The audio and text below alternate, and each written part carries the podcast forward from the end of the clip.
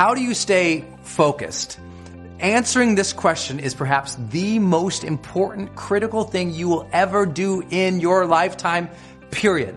So I hope it is an absolute priority for you to learn to take back your focus in life, for you to uh, get more distinct and more clear about what your focus really is, and for you to finally decide, you know what? If I don't finally get my focus in check, if I keep wandering around distracted, if I keep looking at every new thing that pops up, if I keep trying every single new opportunity, if I keep saying yes to everything, if I keep listening to everybody's complaints, and if I keep doing whatever they ask me to do, at some point, you'll lose your life and I don't mean that physically as in harm or death. I mean that one day you'll wake up and say, I don't feel like I've accomplished what's meaningful to me.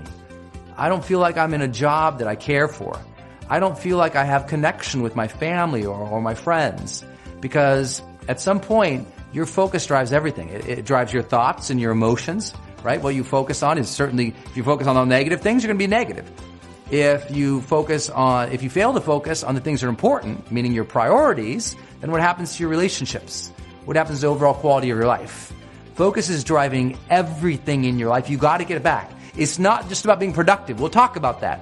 It's about experiencing the best quality of life. You hear this new movement called the mindfulness movement, right? About the new popularity of these conversations about presence and, and meditation and, and things like myself and my industry have been talking about for decades. Well, you hear about that. That's really just about reining back in control of our focus in a world that's gone mad and crazy and distracted. So how are you going to get your focus back? Well, let me give you some counterintuitive ways to do it. The first thing that I need you to know in order to get your focus back is to realize that you need to make fewer decisions. Fewer decisions. Why?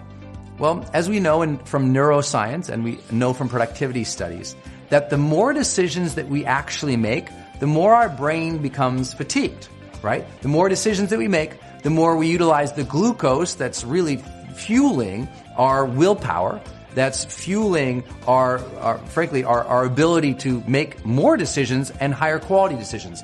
Matter of fact, the more decisions that you tend to make, the less effective you're going to be over the long term because you're going to utilize your ability and your resources and your brain's power, literally your willpower, will go out the window.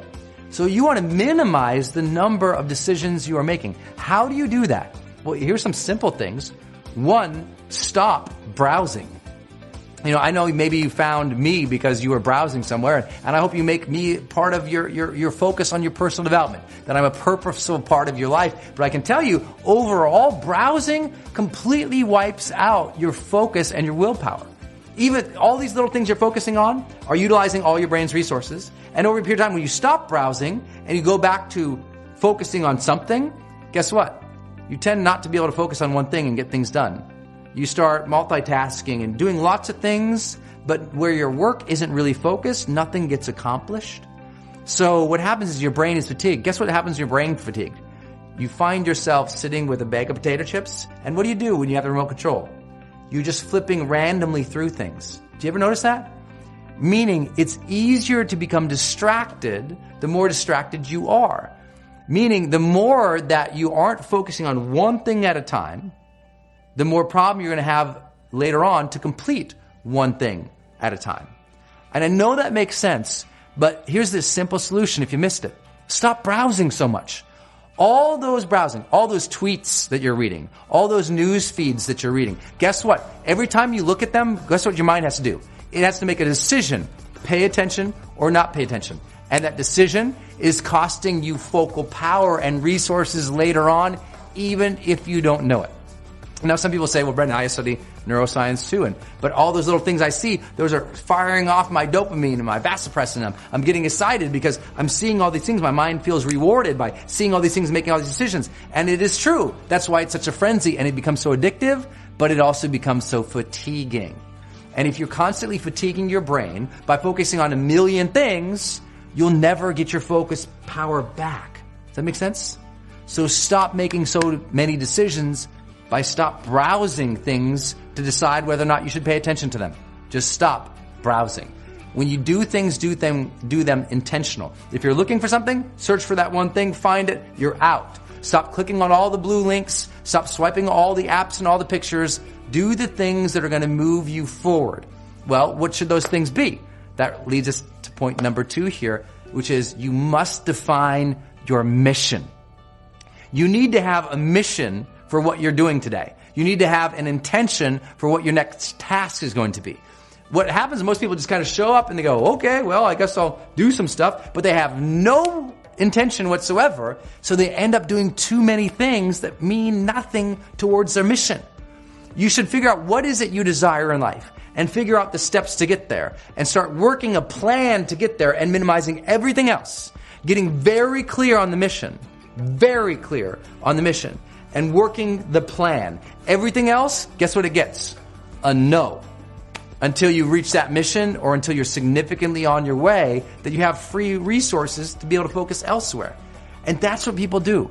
They take on too many projects because they're not clear about their mission. Because I'm guessing if you're watching this, you know, you're somebody who wants to add value and make a difference in the world. So anytime someone asks you to do something, you're like, yeah, let me help you. But that might not have anything to do with the quality of life or the objective or the thing that you're trying to achieve or the service you're really intending to offer, right? And I know how hard it is because I'm, I'm so pulled myself towards causes and towards volunteerism, towards helping so many people. But guess what? If I help everybody in lots of different areas, I might not make my ultimate mission of serving the people I want to serve the most of making my dreams come true so I can support more people, of running my business so I can support more people. Meaning it's easy to take your eye off the ball if you don't know what the ball is. And people often have never defined their mission.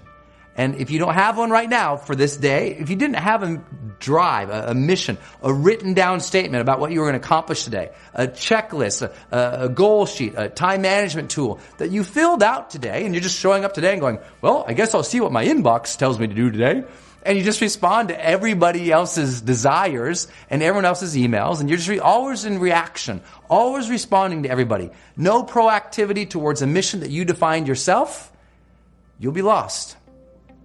You'll find that because you never focused on that one thing or moving towards those several things that were your priority, that you're just lost. Because and here's another thing focus goes out the window when we don't have progress right? If we're not progressing towards something, our focus goes out the window. We just, we just don't pay attention to anything. We don't feel good about ourselves. You want to get more focus in your life? Get more progress. As you progress more, you start to get excited. You start to pay attention to things that are working, that are moving you forward, and you start to find more focus in your life.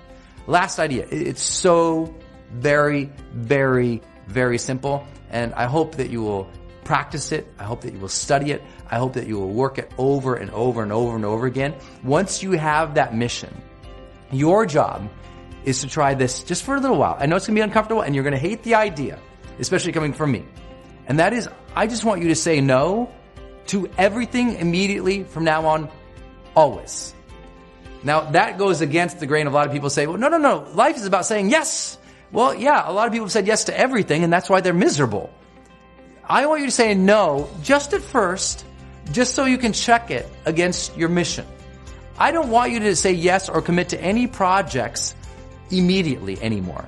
That's what people do. I do want you to commit, but just give yourself like a, a couple hour break or a night, an evening's break. Make the decision the next day, right? If something comes up and you can do it and you're excited about it and, and, and someone asks you to do something, I just say, just say no first.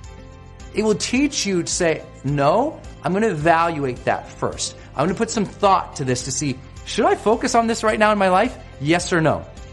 And build some criteria for yourself. You know, if you think about the time, energy, resources, and, and effort and sanity that you're going to have to put into something, well, you should get something more out of it than you put in, right? You, you should be able to draw, you know, some, some, some return on investment or future value out of it or your own personal development or your improvement to your lifestyle from it. But if you're going to give yourself, if you're going to focus on something, make sure it's going to lead to some kind of result, even if just that result is your true passion, your true love, and your true spirit in it. Otherwise, it's got to get a no.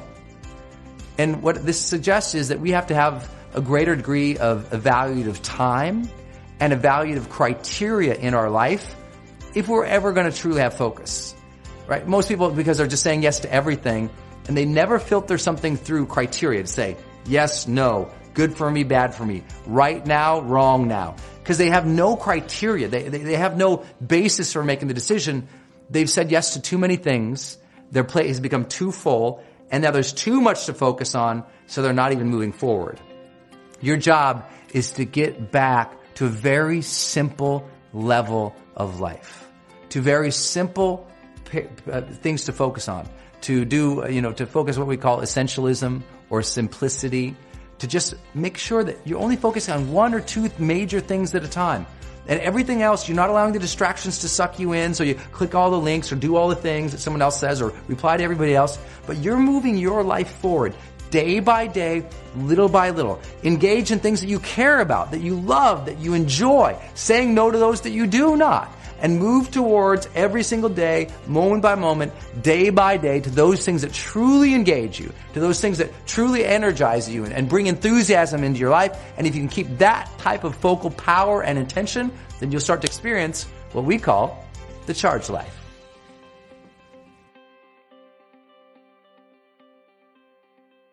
Hey guys, it's Brendon. Did you like this episode? If you did, you can do three things right now to continue your journey. First, you can subscribe right here to my channel, which I hope you will so I can keep sending you videos on a weekly basis to change your life. Second, you can get my brand new book for free by clicking the link right here. And third, you can also go to my website, sign up for my newsletter so that I can send you free offers, free products, free programs, updates on my events, new podcasts, and everything else that we don't do on this channel here. If you like to do that, just go ahead and click any of these buttons you see right here. Look forward to seeing you on the next video. Until then, go out there every single day of your life, live fully, love openly, and make your difference today.